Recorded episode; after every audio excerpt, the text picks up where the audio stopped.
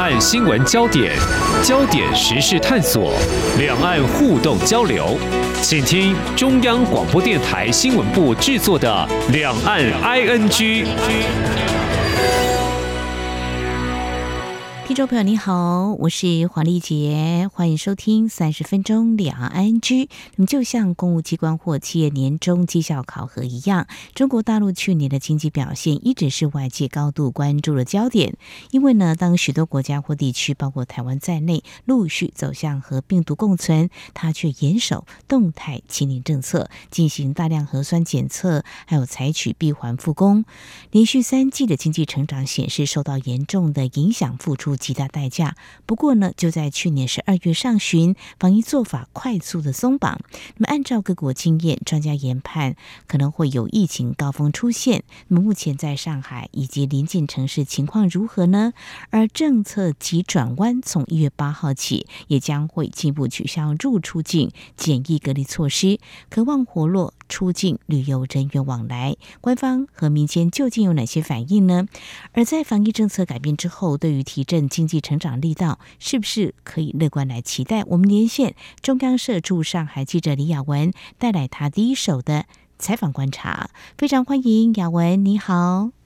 嗨，主持人好，各位听众朋友，大家好。好，连续几周在节目当中谈的都是中国大陆的疫情跟防疫现况。也的确呢，中国大陆在去年十二月上旬大幅放开防疫政策之后啊，上海疫情其实在。这一两周好像就出现了一波高峰哦，整个情况到底有多严重？我看你陆陆续续有做啊、一些观察跟采访报道哦，目前的染疫是不是有缓和呢？在上海的情况？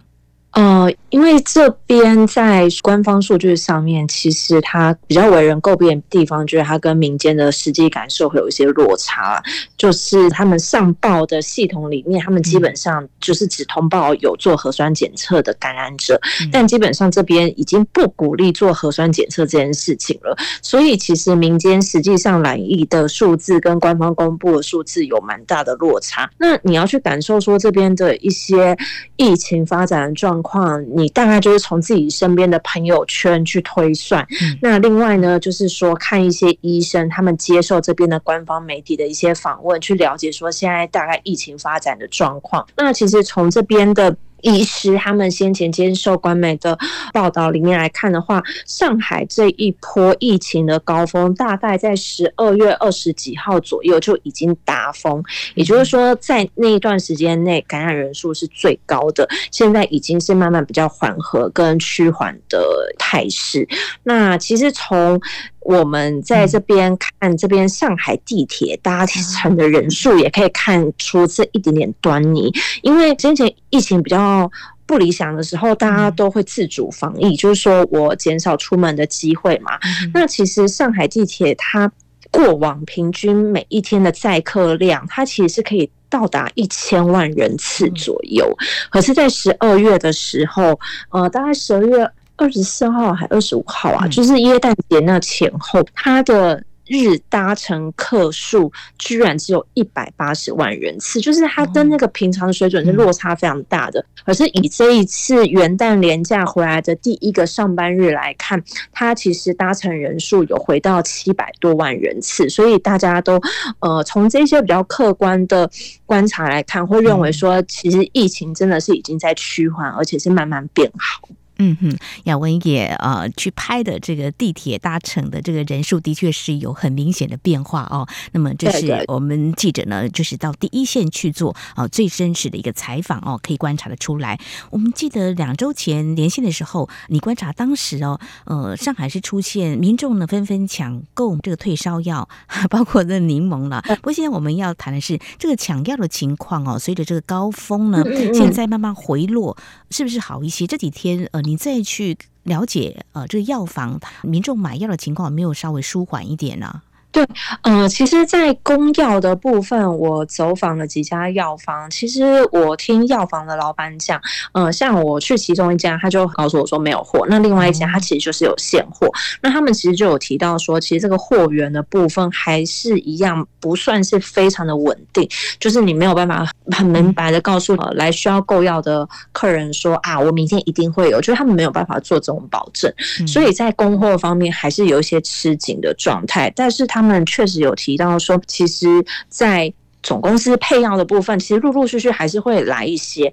那其实这边我看一些他们在用药需求，就是说他可能 PO 在网络上的一些求助讯息，嗯，其实他们现在这边。更多需要的是所谓的血氧机，就是他们会希望可以了解，就是家中的老年人的状况。那反而在这一部分，这个缺货的情况会比我们先前关心的那个退烧药啊等等的这一部分的资源，确实是比较少一些。嗯，好，这个慢慢有一些改变哦，就是需要的呃防疫的这些设备是不太一样的。不过提到老年人，这也是呢专家所关注的焦点。那么除了施打疫苗之外，就是怎么样防止他们变成重症哦，这也是包括在台湾在内都是非常关注的焦点。那谈到这个呃药品的部分哦，就是在药房这边可能还是有这个供货稍微啊。呃紧的一个问题哦，那呃，上海这个退烧药大缺，呃，会不会有民众就觉得自己不需要，还是可以试出？有没有这种比较温暖的现象出现呢？嗯、呃，对，因为说，呃，其实这个部分真的是，就是说在困难之中的那种互助的那种温暖，其实在这一波疫情里面也看得蛮明显的。呃，就以我所在的社区来讲好了，嗯、其实这边的。住户邻居们其实就是在一个群组里面，大家也会有一些这样的交流，就是说，哎，你们家有没有缺什么啊？那我们家有多的，我赶快送去给你啊。那其实尤其，嗯、呃，因为先前缺药的状况蛮严重的，所以这边的。呃，平台他们其实也有架设一个网络平台，就是说让你需要药的人可以去上面 PO 一些资讯，告诉大家说你需要急需些什么。那透过这个平台，如果有这样子资源的人，他就可以联系你，然后把这样子的呃药物啊，或者是机具设备啊送到手中。所以，其实，在这一波疫情里面，你也会发现说，嗯、呃，在。可能官方资源，或者是说第三方的介入不够多的情况之下，你会发现你身边的邻居，或者是说。甚至可能是不认识的人，其实那个反而是可以在当下最可以给你帮助的人。我想这是对、哦、我们感受到一股温暖哦。如果有别人需要的时候，我这边刚好有大家互相帮忙嘛。那提到这个，在前几天就是元旦的我们蔡英文总统的谈话当中，他也说，如果中国大陆在防疫方面。呃，我们呃可以协助的话呢，是可以伸出援手的哈。当然，这是呃需要中国大陆方面的正面的善意的一个回应哦。那再者，其实最近这段期间，台湾民众也会问说，去药房买这个感冒药、退烧药，有没有发现某个牌子的药呢，好像不容易买到？那如果说把药呢，嗯，送到需要者的身上，当然台湾民众也是乐意的了啊、这是我们谈到有关防疫的部分，毕竟中国大陆。路大幅松绑这个防疫政策，就是会有疫情海啸这个高峰呢，大家都在关注各地的情况可能会不一哦。那这是在上海的情况哈。好，这里是中央广播电台听众朋友继续收听的节目是两岸 ING，我们。目前连线的是中央社驻上海记者李雅文哦，雅文继续，我们就要来看出上海之外哦，另外紧邻的一个城市哦，我们谈到呃，在苏州啦或昆山跟吴江，我们就来看这个昆山哦，呃，我们都说昆山有蛮多台商聚集的，那么在这段期间，你也特别去关心了我们台商的一个情况，那么就你所接触的台商，他们的情况怎么样呢？嗯，也是面临到这个疫情高峰。嗯，对，呃，我跟昆山台商聊了一下当地的疫情发展状况，嗯、那他其实大概也是谈了去年十二月所经历的一些情形，他用了蛮重的字啊，嗯、他说情况很惨烈，嗯、这个惨烈他所指的是说，就是感染的人数非常多，嗯、然后是在一夕之间，大家有点措手不及的情况之下，就是感染面积非常的大，那所以。据他了解，就是说在当地的一些生产线方面、供应链方面，其实也有一些状况。那所以面对这样子的情形，其实当地有一些厂商，他们可能采取的方式是，不然干脆大家就提早放假好了。就是说我必须要顾及员工的身体状况嘛，那可能有一些厂商他会认为说，不然我就干脆提早放假。另外还有一些情形是，嗯、呃，因为过去三年的疫情导致经营上面的一些比较困难的地方，然后再加上去年上半年上海也经历过封城嘛，嗯，那还有很多外在的一些全球经济大环境等等的条件，其实大家这三年就是说，嗯，在经营方面其实都有遇到一些困难，那甚至有一些老板就是在问说，哎，我这个年终奖金可不可以不要发？对，对，就是说反映得出，就是说他们在这个经营上面确实有遇到了一些打击。那基本上这个是我跟。当地就是昆山、台商所聊的一些情形。那另外，嗯，我还有跟在苏州吴江那边的科技大厂工作的人也有聊了一下。他其实就讲了一个他自己的观察啦。他就提到说，其实这一波疫情对他们来讲，其实已经不算什么了，因为他们反而是受到外在需求的降低，导致他们订单被砍这件事情，他反而是觉得比较严重的。就是这个最困难跟最严重的问题，其实已经发生在前面了。后面这个疫情对他们来讲，反而其实只是后面的小波澜。那他也有提到说，其实据他观察，就是在整个全球经济环境不是很好的情况之下，他有发现有蛮多台商台干，其实大概在，也就是说元旦连假这一波，就大概就陆陆续续回台湾过年了。那其实当然也有一些可能，就是说不用隔离等等的关系啦。那因为他这边工作很久，那他比较深的观察就是提到说，因为业务量没有那么大啊，所以其实你留。人不需要那么多，所以其实很多人就是提早就干脆回家过年这样子，提早放假了。嗯，提到好像不同产业别面临的问题不太一样哦。呃，在动态清零防疫政策的期间哦，就是嗯，如果说核酸检测是阳性的话，就不能够哦复工嘛，哈，员工的话嗯就不能够上班。那现在的情况，自主的管理也是这样喽。以上海的规定来讲，因为他们。大概在十二月份的时候是经历疫情冲击比较大的情况嘛，所以百工百业其实上工率都很低。那他们某种程度是想要解决这个问题，所以他们那时候有发一个有点类似行政指导这样子的东西，就是说，哎，假设你真的染疫了，那你就是居家隔离七天。那你到时候你快筛不管是阴或者是阳，嗯哼。It's OK，就是你还是可以上工，所以这个是官方他给的一个有点类似指导的文书。但是，呃，我跟这边的一些公司的员工了解，就是说他们有提到，其实这还是要看各个公司的规定，就是官方是这样说。但是，像以呃，我请教了一个呃科技厂的员工，他就讲说，他们公司还是要求你必须要有快筛阴的证明，他才允许你回到工作岗位。所以，可能原则是原则，但是各个公司公司他们怎么样子去应对，还是有各自的做法。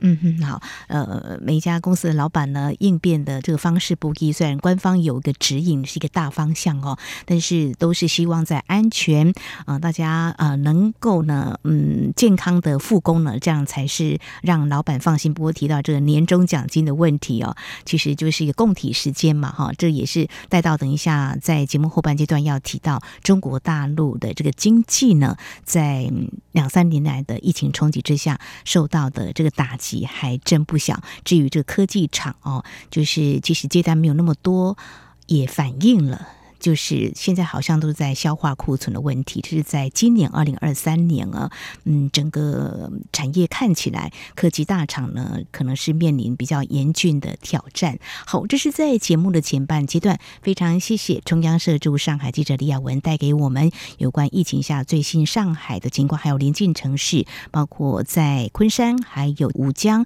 我们台商因应疫情的一些做法。稍后节目后半阶段呢，要谈的也是跟跟经济有关，跟防疫也是有关的。就是一月八号开始，中国大陆要啊开这个国境大门啊。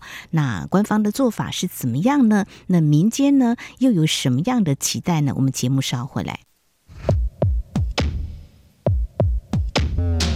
今天的新闻就是明天的历史，探索两岸间的焦点时事，尽在《两岸 ING》节目。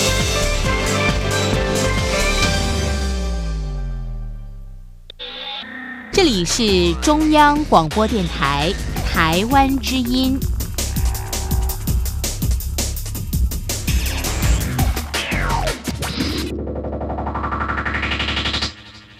这里是中央广播电台，听众朋友继续收听的节目《两岸区》。我们在今天连线人在上海的中央社驻上海记者李雅文。我们所关心的是中国大陆防疫的现况，那么关心的有关上海还有邻近的一些城市，重点是摆在我们的台上。接下来呢，我们要重点来谈。开放旅游这个部分，好久没有出国，相信许多人都闷坏了。其实，台湾在去年十月放宽了入境检疫的隔离措施，入境台湾之后呢，就要进行七天的自主防疫。所以呢，我身边就有同事啦，还有我知道有一些民众就已经出国旅游了哦。那么，中国大陆呢，嗯，则是在日前也宣布。一月八号开始取消入境中国后全员核酸检测跟集中隔离等等这些措施，相信呢，这也是中国大陆民众引颈期盼的哦。那么之前在第一时间我看到有网民就期待到台湾一游了哈，而且还首选台湾哈。不过呃，大致上有什么样的反应呢？或许从一些搜寻哪些地方的旅游目的地呢？诶，可以窥知一二。这个部分的话，在中国大陆那边，我想雅文透过。呃，您的这个观察呢，跟来看一些旅游热门国家，是不是看到有些民众蛮想现在就赶快规划能够出国旅游？大概有哪些地方是啊、他们所期待的呢？嗯，呃，以中国这边，中国民众他们其实特别青睐的旅游热点，嗯，蛮有趣的，就跟台湾一样，就是日本基本上是首选，对，日本是首选，然后还有像泰国啊、韩国啊，都是这一次。官方宣布放宽这个边境管制之后的热搜地点，所以一些东南亚国家算是这边民众蛮喜欢去的一个地方，这样子。嗯，好，那能不能够顺利出游？其实在这边我们要谈的是，先看中国官方的态度好了。怎么样来做？就是好不容易能够让中国大陆民众可以出游，呃，中国官方有没有提到这个部分？其实大家是各国开大门吗？你所观察到的，呃，他们的做法是怎么样？对，蛮对，蛮有趣的，就是说。因为这个边境放宽的消息一出来嘛，关于日本啊、泰国啊、韩国啊一些机票啊，还有饭店的旅游讯息，就是在这边的网络就是登上所谓的热搜，就是大家都在搜寻这些相关的资讯啊。但是非常有趣的就是，日本他们在第一时间就对于中国入境的旅客，他们有宣布一套。检测措施就是你从中国入境日本，或者是说你不是中国籍，但是你曾经短暂呃，你七天内曾经在中国停留过，嗯，然后你再转往日本，他也会要求你在入境的时候必须要有检测，就是检测如果你是 OK 的，我才会让你进来我的国门。那可是这是中国人民最想去的国家哎、欸，然后没有想到就是居然就是说日本政府就是在很短时间内就推出了这样子的措施。那其实有一个主要的原因，就是因为其实其他国家疫情都已经经历了可能五波啊六波，但是中国现在比较算是大规模的还在经历第一波。那所以其实大家会呃以一些医学界他们的讨论，就是会非常担心说，在这种非常大规模的传染情况之下，其实是给病。突变一个很有机会的温床，那其实各国国家都会很担心，假设有所谓的变种病毒的产生，然后甚至可能因为开放国境带进国门，就是大家会担心这个问题。那尤其就是说，中国在疫情的资讯公布上面比较不那么的透明，所以。这些国家就是面对从中国入境的旅客，还是会有一些呃这样子比较严谨的措施。那其实这样子的措施推出之后，这边有一些。会比较偏向民族主义的反应啦，就是会认为说，哎呀，这我们是要去消费的，我们是要去带动这个地方的一些可能旅游热潮啊，或者是说，呃，让你们有观光财可以赚啊，但是却受到这样的对待，然后不如干脆就是我们不要去了，就是反而这种有点类似民族主义上面的愤怒跟赌气，其实会在这个时间就是发酵出来。那这部分是一个还蛮有趣的反应啦。那其实。就是很多国家呃有丢出这样子的要求，从我入境的旅客就是要有这样子的检测措施嘛。那其实也有很多国家。并没有呃特别去强调这一块啦，所以其实先前中国的官媒他就有把一些他们认为比较友善的一些其他国家的观光欢迎词，譬如说什么“中国人民，我们等了你三年啊”，然后我们非常欢迎你啊，就是这样子的讯息，就是有把它弄成一篇文章，有点类似大内宣的效果，就是让呃中国人民可能在这个开放旅游上面，就是是比较可以助长他们一些比较呃兴奋的心情。其实以目前有的讯息来讲，呃，确实有国家是完完全全禁止，就是中国旅客入境啊。那这个国家就是摩洛哥，他们禁止所有来自中国的旅客入境。那什么时候会开放这个部分，要等他们国家就是另外通知这样子。嗯哼。嗯，我们听到这里，或许有些中国大陆民众听了会有点不太开心哦。呃，就是耐心等待了，也不是泼冷水了哈。嗯，我们希望这个疫情呢能够比较嗯趋缓，因为毕竟中国大陆现在才开始啊、呃，要跟病毒共存，这个需要点时间。因为各国的经验是这样，专家是这么看的嘛。哦，那有些国家会采取某种程度的监测，就不是说不让你进到他们国家，就是还是会观察一下。呃，像。两岸之间也是一样，我们要说的是，嗯，中央流行疫情指挥中心也是因应中国大陆的这个边境管制的措施有松绑，呃，但是你基于就是说中国疫情。还是可能会升温哦，而且资讯不太透明，而且已经有多个国家也是针对中国入境加严的检疫措施，所以目前是呃不开放中国观光客来台之外，特别要提醒，就是说呃从今年的一月一号到一月三十一号搭乘中国有四个直航航线的班机，还有金马地区哦，呃这个民众春节交通专案到台湾的旅客，都还是必须在机场。港府接受唾液 PCR 的裁剪，那么检验之后返回住所要执行零加七天的自主防疫，那么采检的结果阳性，要依照规定进行五天。加上后续几天的居家照护跟自主健康管理，我们也把这样子的一个措施呢，让两岸的民众能够理解跟啊知道掌握最新的一个讯息。好，提到这个就是想要消费却没有办法消费，那我们来看中国大陆的内需消费。我们知道出口消费投资啊是拉动中国经济的三驾马车哦。这几年这个内需消费力道呢，被中国大陆官方视为是蛮重要的支撑的哦。但是我们也知道。从这数据看起来，就是中国人呃，就是还喜欢投资，也是蛮有。储蓄的习惯哈，加上这个疫情哦，迫使一些企业受到冲击。刚才雅文也告诉我们，包括我们台商也是，中国大陆相信也是，甚至有些人我们知道，像是呃旅游服务业，也许呢，甚至饭碗都不保了，怎么会有消费力？这是不是也成了呃学者专家眼中观察的重点哦？目前就呃雅文，您呃在中国大陆这边，在上海这边呃接触到一些专家学者或观察他们所发表的一些。观点是不是要靠这个消费的拉动，是很重要的一个力道，但是并不容乐观。目前看起来是这样吗？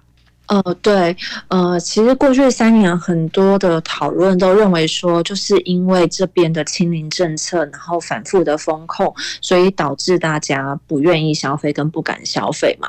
那所以会很直觉的觉得说，我好像只要解封了，就所有的障碍都移除了。那其实这样子的论调只说中了一半，因为呃，就是说从我们。呃，去年十二月疫情爆发到现在，其实你可以很明显看到，就是大家反而是自主防疫的这个部分会比较强调，也就是说，我可能会减少外出的频率等等。那当然，现在是慢慢的走向复苏啦。那所以其实。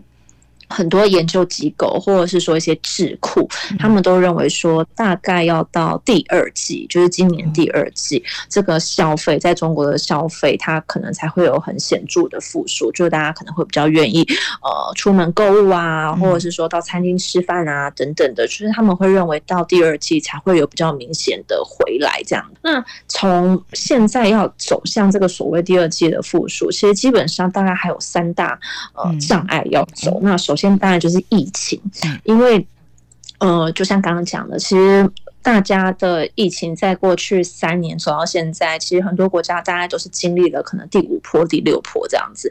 但是以中国目前所经历的，它还算是他们的第一波。所以你后面的呃疫情可能会怎么样子发展？这个部分其实是还有待观察。那第二个就是说，因为过去三年风控的关系，其实企业他们在经营上面是非常有压力的。那老板不赚钱，他可能很直接连带就是我不用人了，就是说我可能甚至关店了。所以民众的失业问题、找不到工作的问题就连带而来。那你没有工作，当然没有收入。所以你对于你未来的一些消费上面的预期，你也会有所缩减。所以大家都没有钱的情况之下，你要大家怎么样子掏出钱来消费，这一块其实是一个蛮大的困难。那第三个就是你口袋没有钱，嗯，然后更可怕的是你对于未来的信心也不足，就是我不相信未来会变好。就是这部分其实是很多人更担心的，因为。你对于未来的信心不足，你认为未来可能状况不会转好的情况之下，你就算口袋有钱，你也会有一种防患于未然的情况，就是说我干脆先存起来。所以其实。这边有一些报告都提到说，过去三年就是中国人民真的是存了非常多钱，就是这些这些部分并没有放到市场消费去。那包括说像这边的央行，他们也是一直很力主说，呃，银行你放贷啊，你要放得快。然后放得松，就是让大家都来借钱。可是其实，在那个借贷市场上面，目前还是没有呈现很热络的情况。为什么？因为企业它对于未来不乐观啊。对。那你就算钱再便宜，我借了也没有什么去扩增我的资本设备，或者是说可能扩充产线的这些需求。所以你钱再便宜，我都不会去借啊。所以那个其实更根本的是一个信心的问题。那有一些。智库会认为说，呃，没关系。那我们如果要让经济成长率好看嘛，因为其实你会发现，其实这边很会谈跟很喜欢谈，就是我们预设经济成长率是多少，然后我们要达到多少。其实这是蛮特别的状况，因为其实一般的经济体不太会。就这样子说，我预期我经济成长率要怎样？嗯，但所以有些智库他会去认为说，哎，我们如果要经济成长率好看的话，你就从加大投资跟招商来嘛。那反正你现在防疫也放宽了，可是其实，呃，以人民的心态跟人民的感受来讲，就是经济成长率它其实是一个很冷冰冰的数字，就是民众他生活到底过得好不好，其实才。最重要的，这个是可能他们在面对所谓的消费复苏，然后内需振奋上面会有一些困难要度过，大概是像刚刚所谈的这一些。好，那么乐观预期今年第二季中国大陆经济应该会明显复苏，不过谈到一些重点，就是说，呃，民众的。生活的感受，还有我的饭碗到底能不能保住？这跟官方所期待的可能不太一样哈。这个真的是，嗯，官方要去理解这个民间的真正的这个感受呢，这还挺重要的。那还有失业的问题啊，在去年的时候比较关心的是他们有青年就业的问题啊，那好像也是在官方系统里头多开缺给一些啊年轻。就业出校门的呃大学生，但是这个情况目前又再加上疫情冲击，恐怕又是雪上加霜。总之呢，这个消费力道是不是能够拉动呢？我们也是可以持续来观察。还有投资呢，大家比较审慎的，看来要突破的困难跟瓶颈还蛮多的。我们会持续关注，因为在去年中国大陆第一季的 GDP 增长是四点八，第二季增长百分之零点四，第三季增长百分之三点九，至于第四季呢会。持续来观察哦。好，我们在今天呢，非常谢谢中央社驻上海记者李雅文带给我们你在上海最新的观察，包括防疫的现况，还有中国大陆的经济。那么在今年很快的，也许啊会在第二季就会明显复苏。我想这是大家所期待的，但是不是如此呢？我们也会在节目当中会持续来观察。非常谢谢雅文带给我们你第一手的采访观察，谢谢雅文，谢谢。谢谢。好，以上就是今天两岸安居节目，非常感谢听众朋友您的收听，黄丽杰祝福您，我们下次同一时间空中再会。